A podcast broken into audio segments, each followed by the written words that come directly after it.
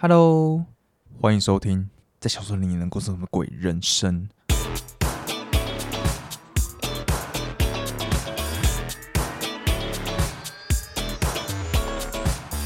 啊，我是谁？不重要，所以我们就赶快开始吧。好，那我们前几集啊，就是整集都在讲决斗那一集啦。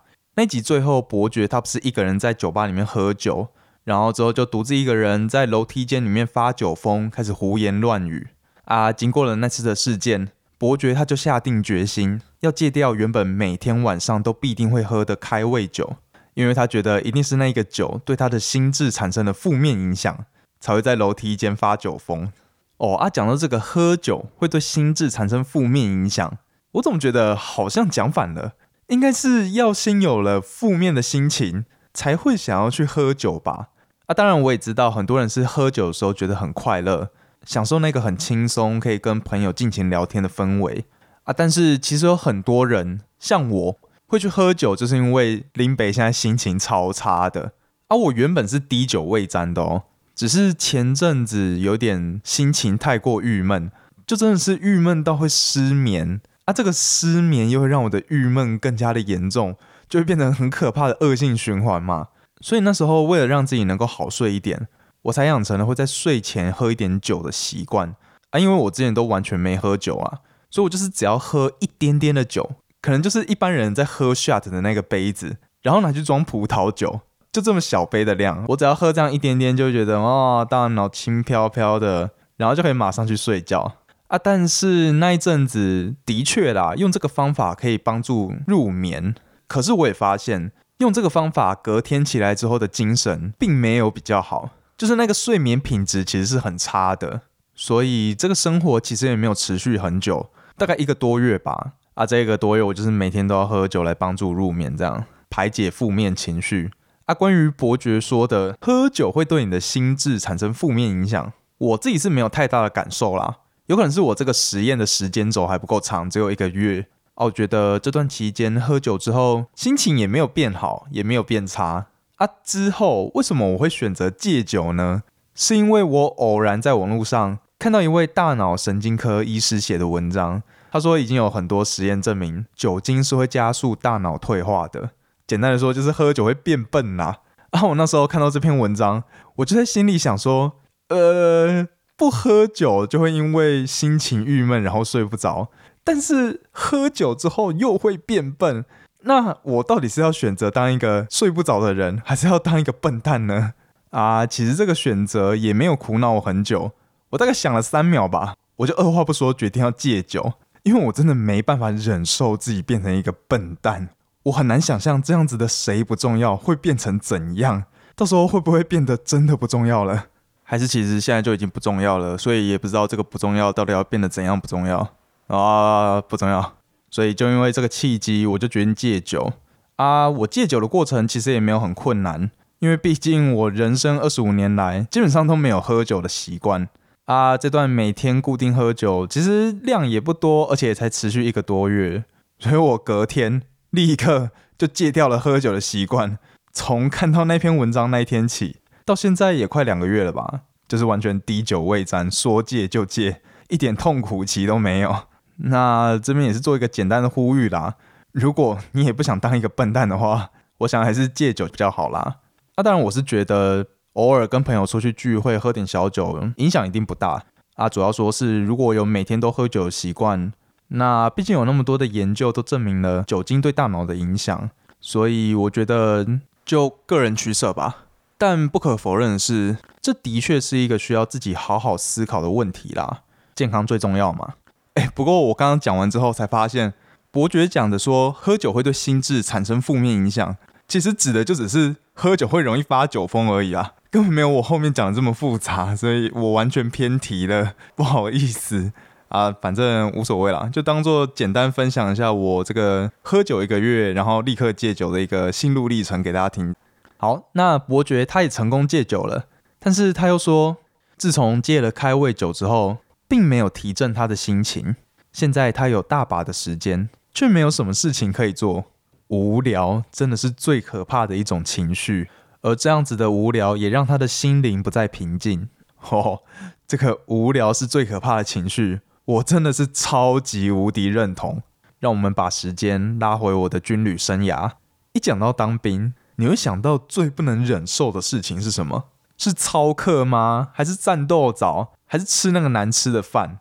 哦，原本在入伍之前也是觉得这些事情是最难熬的，但是进去之后才发现，真正最难熬的东西叫做无聊啊！当兵真的是超级无聊诶，因为这个当兵其实就像是我们要去上学一样。它是有一个课表的，我们要按表操课，什么时候该上课，什么时候能下课，都是有时间规定的啊。你也知道，当兵就是一大早就要起床，那么既然一大早就起床，就注定会有一大堆的时间可以用嘛。那么这些时间要拿来干嘛呢？很显然，我们的长官也不知道这个时间要拿来干嘛，所以哦，我真的是很佩服他们的聪明哎，他们就想出了一个妙计。就是既然他们也不知道教什么，而且我觉得更有可能是他们自己也懒得教，林北自己在办公室里面爽滑手机，干嘛出来跟你们这些菜逼八们上课？所以他们想出来一个最强的方法，就是丢东西让我们背。他们就丢了好几张那种单战手册，啊，里面就是密密麻麻的一堆字，什么啊班长的指令我们要怎样子回答啦，还有面对敌人的攻击我们要怎么动作啦之类的这种东西。然后我们的任务就是。要把这些东西背起来，背起来之后再去找班长考试啊！当然，当兵其实也是会上课啦，还是会去草地上操练，或是有教官在前面帮我们上课。但可能一天接近八小时的上课时间，只有一半会是真的有安排课程的，剩下的一半时间全部都在背这无聊的东西啊！但是你可能会想说，那个是我们上战场之后遇到状况应该要怎样处理的应对手册。啊，这么攸关性命、重要的东西，背一下这个要求应该也不过分吧？你该不会也是草莓兵吧？呃，啊，没错，我也能理解，这个的确是有背的必要。啊，如果真的只是这样子，当然也没什么好说的。而是因为那个考试是真的要一字不漏的背起来。什么叫做一字不漏呢？就是如果那张手册上面，假如说他写的是卧倒，并以双手戴上防毒面具。然后你在默背的时候，把这段话讲成卧倒，并以双手戴上防毒面罩，就是你把防毒面具讲成防毒面罩，班长就会叫你回去重背，就是这么该死，这么无聊啊！但是其实更该死的还不是这一个，像这种直接叫你回去重背的就算了，有时候你遇到那种班长是，假如说以上面那个例子，你把防毒面具讲成防毒面罩，然后班长他就会说，哎，你讲错了，这边是防毒面具。啊，不过算了，这次就当你过啊，下次不能这样喽。就是你知道吗？他还会在那边装的很宽宏大量的样子，好像他人很好，原谅你什么罪大恶极的行为一样。哎，这个更欠打哎！我真的还宁愿你直接叫我回去重背哎，到底在装什么清高啊？我真的看不懂。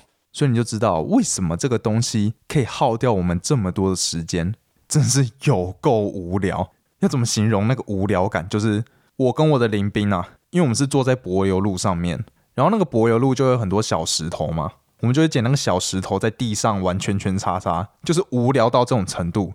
而且我们这还算好的哦，我们前后排的甚至还有人在那边拿石头丢人的。哎，现在是怎样？回到幼稚园了是不是？所以就有办法理解为什么伯爵会说无聊是最可怕的一种情绪。那可怕的程度，所以可怕到把一个正在当兵的成年人变成像幼稚园的小朋友这么可怕？哎。啊，伯爵又说，这个无聊的感觉会让他觉得他的心灵不再平静。哦，那一样，我这边分享一个我在军中感到无聊的时候的做法。我相信很多人一定都是带数独进去吧，真是超好笑。那时候我们整班就是大概十几个人，全部都在玩数独，而且下课时间我们还会跑去找我们那一班唯一一个台大生，跟他对答案，然后问他说这个要怎么解？哎。这真的是去当兵的吗？这根本就是速读夏令营吧！啊，这个写速读的确是可以让你的心灵变得很平静，但我觉得做这件事的本质不是让心灵平静啊，它就是让你的大脑可以思考，让它不会无聊。那如果要说我在那时候除了写速读之外，用来打发无聊并且让我的心灵平静的方法，就是我会去看宋词。对，就是你会在国文课本上面看到，然后整堂课你都会在睡觉的那个宋词。哎，你不要觉得我很怪哦，我以前也跟你一样，觉得这到底是什么烂东西，我干嘛要看这一个？像什么苏轼啦、李清照啦、辛弃疾啦，我干嘛在那边看他们发疯？他们在那边多愁善感，关我屁事！对我在当兵之前也是一个拥有这种想法的正常人，但是当兵之后完全就变了，因为军营里面太缺乏美的事物了，每一栋房舍都长得一模一样，每一颗光头都长得一模一样，每一顿饭也都长得一模一样，真的在军营里面。唯一能够称得上是美的东西，应该就只有辅导长吧。所以你就不难想象，为什么一堆弟兄看到那个女辅导长时，就会变得像发情的狗一样，不知道在那边叫什么。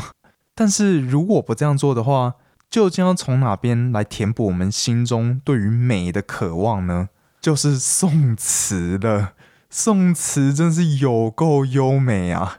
那时候的我，只要闭上眼睛。就能想象那个哇，东风夜放花千树的画面，好多烟火，漂亮哦！或是那个窗外的海棠，哇，应该是绿肥红瘦，哇，真的是好漂亮哦！对，就是这些东西。那时候的我，唯有透过宋词，才有办法想象出这些美好的事物。也因为如此，这些宋词不止打发我那一段时间的无聊，也让我找到了我心灵的平静。尤其是苏轼啦。以前高中还在读书的时候，哪能体会苏轼那种豪放的情怀啊？但是当兵之后，真的就是心有戚戚焉。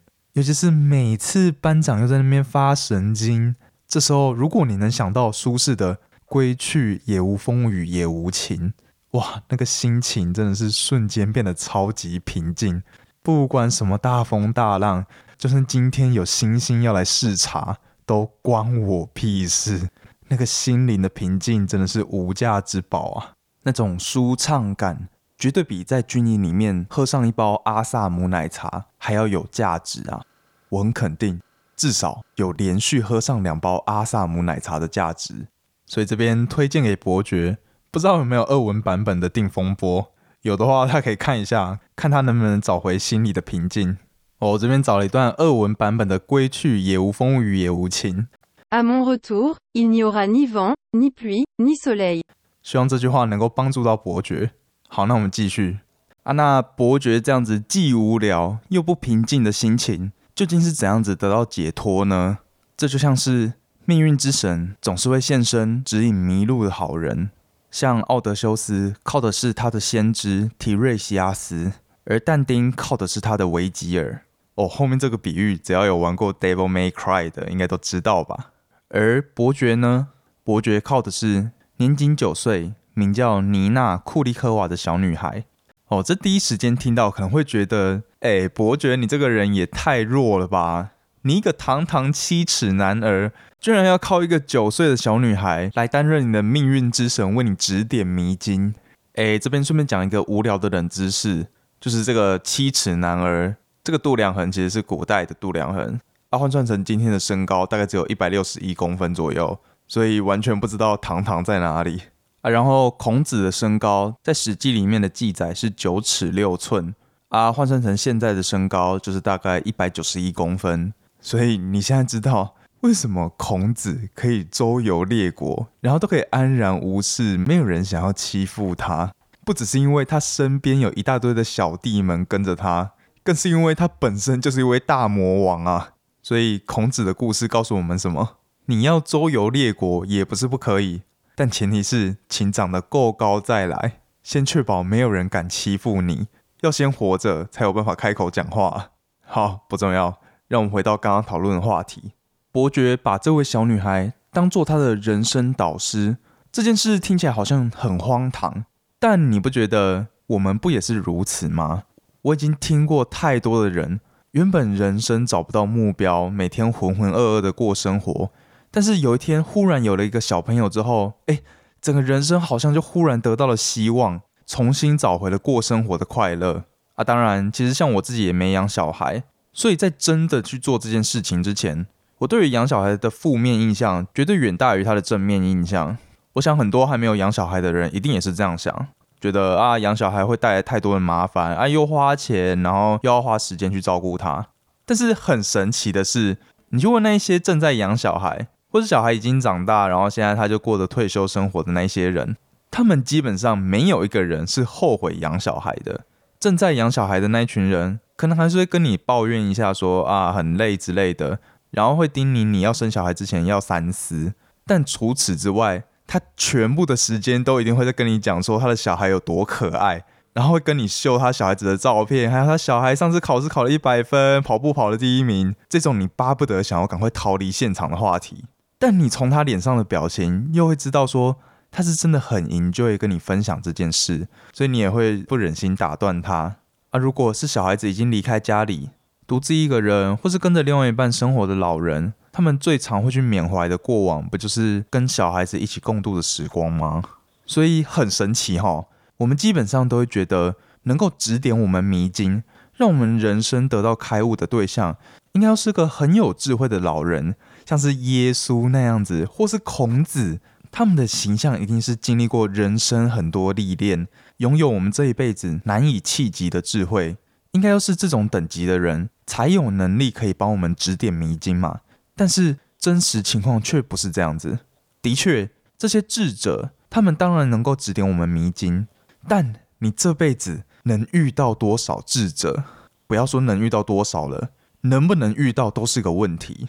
所以这种指点方式真的是可遇不可求啊。但是如果是说年纪比你小的人的话，那就是路上随便一抓都是啊。你不要说像伯爵这样子，还要实际去认识一个九岁的小女孩。其实你光是观察在路上那些小朋友，像我前阵子在公园里面看到有个小朋友他在骑脚踏车。然后他就一直尝试着要把自己的双手放开来，然后在空中拍手这样子。但是拍手的下一刻，他的车子马上就会歪掉，于是他又逼不得已要扶好龙头。很可爱的一个行为，就是真的是让我联想到我小时候。每个人小时候在第一次骑到脚踏车时，一定也都会尝试做这样子的行为吧？啊，这个行为有意义吗？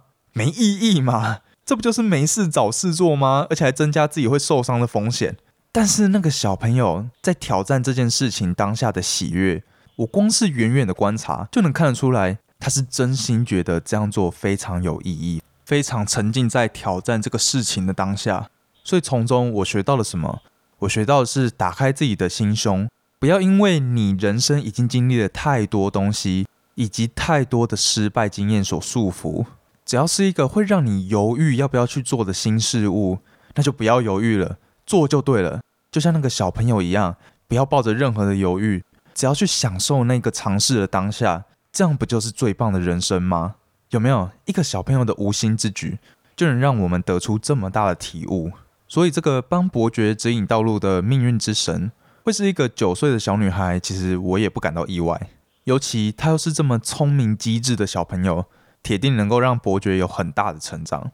哎，不过要从小朋友的言行举止中学到东西，哎，也真的不是一件简单的事。你必须要放下自己的成见，然后放下你这一辈子努力学习的知识，把这些你毕生经营的东西全部都丢掉，然后认真从一个明明也才出生在这个世界上没多久的小朋友，从这样子的人身上学习东西。说真的，搞不好光是能够克服这项课题。它的价值就已经远大于你之后会从这个小朋友身上学到的所有东西了，所以这个真的就是只能说共勉之啦。要做到能够不耻下问，绝对是很困难一件事。那我之前有听过一个说法，有人问说他现在正在做一件很困难的事情，但他却不知道做这件事情的意义是什么。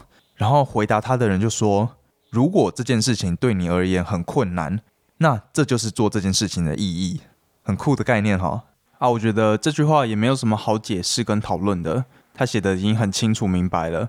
主要是他的那个韵味啦啊，这个韵味就是要靠自己慢慢去体会了啊。我觉得这点其实也适用于我们前面讨论的不耻下问这个情况。如果这件事情做起来很困难，你又能从中得到意义，这样不就更好吗？所以我们就来看看伯爵的命运之神究竟会带给他怎样子的成长呢？妮娜带着伯爵在大都会饭店里面到处逛逛。他们首先来到了专门打牌用的房间。妮娜告诉伯爵，每周三的下午三点都会有四个女人约好要在这个地方打牌，所以只要你能在下午两点半之前先来这里，并且躲在柜子里面，就可以听到他们讲的每一句话。包括很多骂人的脏话。而且等这几位女人离开，你还可以吃他们留下来的饼干哦。哦，这个行为如果是小朋友来做的话，可以接受。啊，伯爵，你千万不要自己偷偷做这件事哦，到时候可就不是关在饭店里这么简单了。妮娜还带着伯爵到了寄信窗口后面的小房间。没错哦，伯爵他的确是有到这个小窗口前寄信过，但他从未想过后面用来分拣邮件的小房间长什么样子，还有每天上午十点以及下午两点送来的这些邮件究竟是怎么被处理的。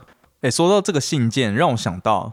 我小时候在看豆豆先生的时候，有一集就是豆豆先生他躲在那个油桶里面，然后就在里面帮大家收信啊。具体内容我其实有点忘记了，反正一定是来乱的 啊。但是我小时候看到这个画面之后，那一阵子我在路上只要经过油桶，我都会很下意识的去看一下，诶，油桶里面到底有没有人？所以所以也算是对我童年造成一个小阴影。诶，应该说阴影吗？好像也不是阴影。就是让我童年对油桶有一个错误的认知吧，不过也是一个蛮有趣的回忆啦。我对油桶真正的阴影，还是非该死的弯腰油桶莫属。我那一年的学测的国文作文题目，就是这该死的弯腰油桶，还有国文直接爆炸。那一年也是一大堆考生因为这该死的烂题目爆炸。哦，反正随便啦，这都往事了。让我们继续回到故事里面。妮娜还带着伯爵到饭店里面的卖花小布。后面的修剪室，没错哦，伯爵的确是有来这个地方买过花，但他从没有想过玫瑰花枝条上面的花刺是怎样子被修剪的。这时候，伯爵才意识到，对哦，房间后面总是还有房间，门后面总是还有门，就像是搭着游轮出航的乘客，他们可以在船头玩飞镖，消磨一整个下午，然后再换上西装，跟朋友们一起用晚餐，再玩个几局扑克牌。最后，再挽着新认识的女伴，在星光下漫步，他们沾沾自喜，以为自己在海上度过了最美好的时光。但其实，他们只窥探了这个船上生活的冰山一角啊！他们完全忽略了充满生命力的下舱，也忘了就是因为有下舱的存在，才成就了他们这趟旅程。所以，妮娜让伯爵学到的就是，不要让自己的眼界局限于上舱。而是也要到下舱去看看里面究竟是什么样子。如果他在这个饭店住的够久了，那说不定整个莫斯科都能够全部被南瓜进这个大都会饭店里面来。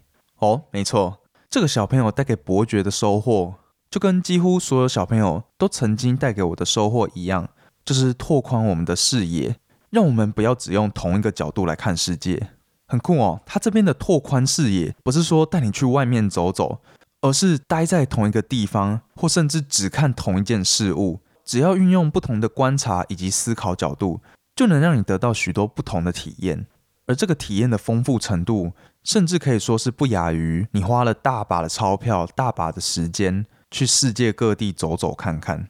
所以伯爵最后才会说，只要住得够久了，说不定整个莫斯科都能够被包裹在这一个小小的饭店里面。其实我觉得这个意象有点类似。秀才不出门，能知天下事这个道理，也就是说，认识世界的方式其实有很多种啊。最直接能够执行的就是实际去走走看看嘛。就像也是另外一个俗谚讲的，读万卷书不如行万里路这样子啊。除此之外，当然也有另外一种方法，也就是运用不同的角度来思考以及想象，借此就能够获得跟你实际出门走走看看差不多丰富的生活经验。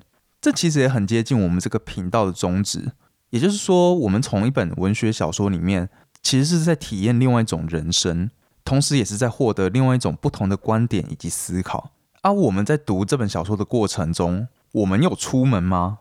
我们其实没有出门嘛。啊，当然你也可以选择说，出门到咖啡厅里面喝着咖啡看小说，啊，这样就同时满足这两个愿望。啊，单就看一本小说。并且从中认识到跟你以往人生不同的观点，这个行为不也跟伯爵的体悟如出一辙吗？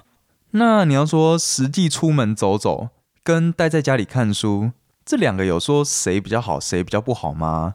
我觉得用这种二分法实在是不怎么成熟的一个行为，就像是古埃讲的灰阶思考嘛。这世界上本来大部分的东西都是处于一个灰色中间的地带，才会是比较好的状态。那我觉得，就拓展自己视野的这个课题而言，其实分为广度还有深度嘛。啊，广度的话，最好的方法应该是实际去走走看看啦。但如果是深度的话，我觉得自己待在家里看一本书，能获得感受上的深度，至少对我来说啦，会是远大于我实际去走走看看的。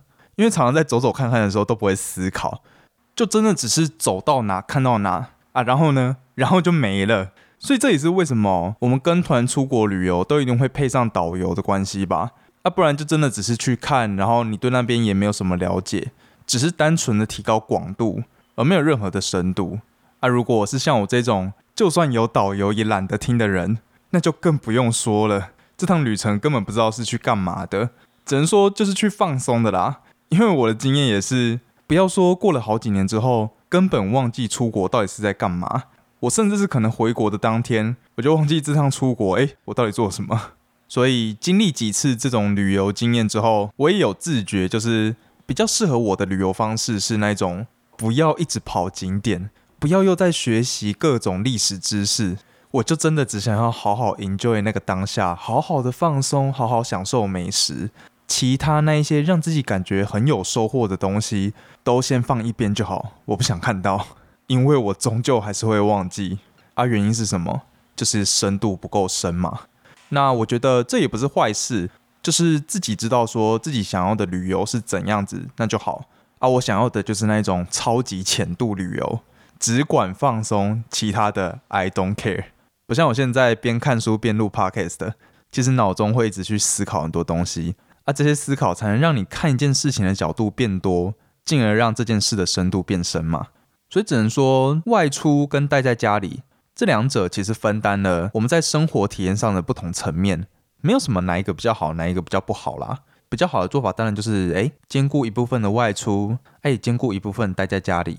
我想至少对我而言啦，这才会是我所向往的生活。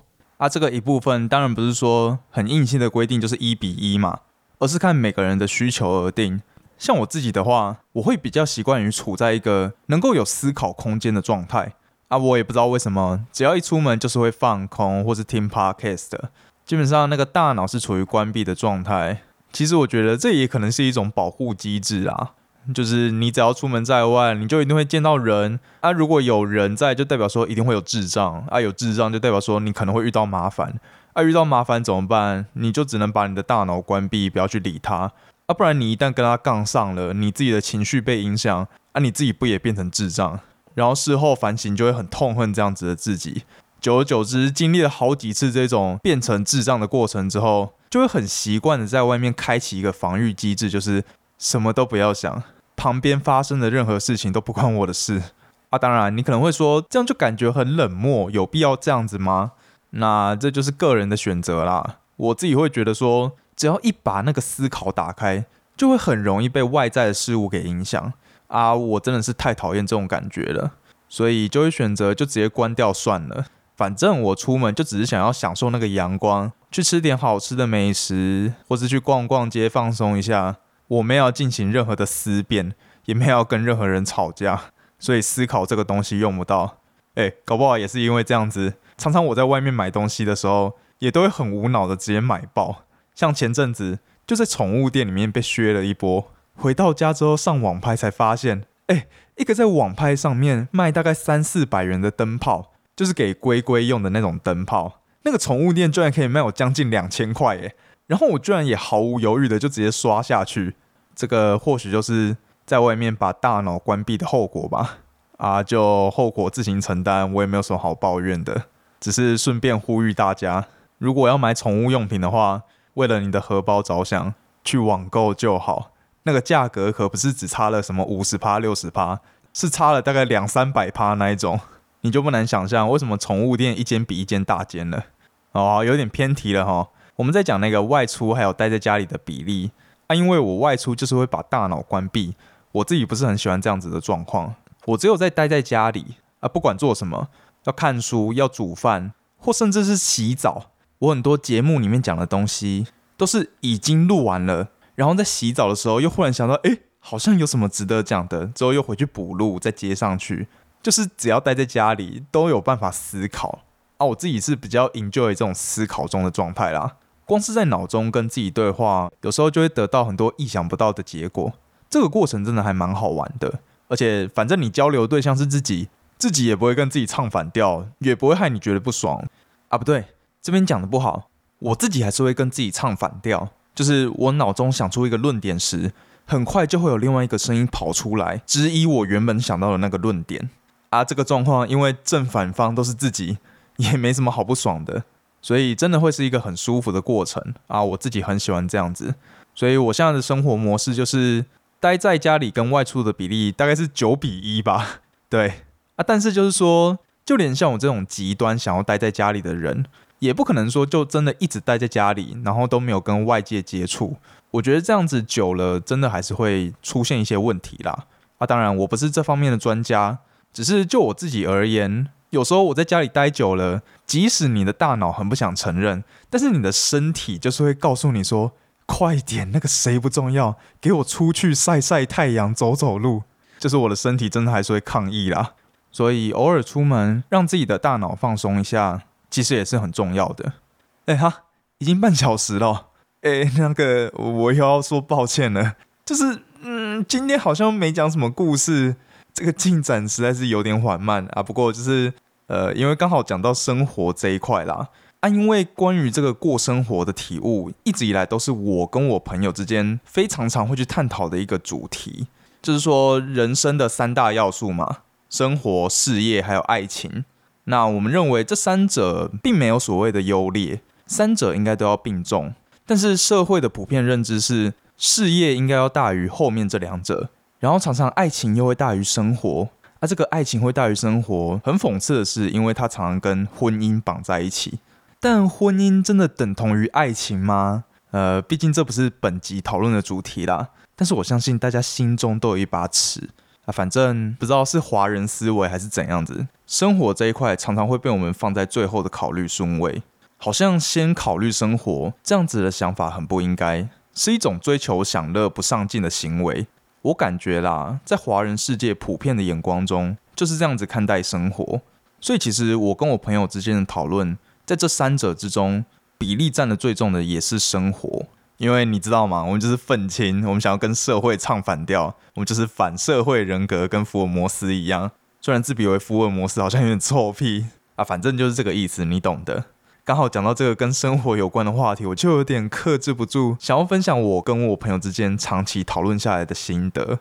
套句中国用语，就是上头啦啊！今天讲的其实也只是一小部分啊。结果就讲了这么久，还一直偏题。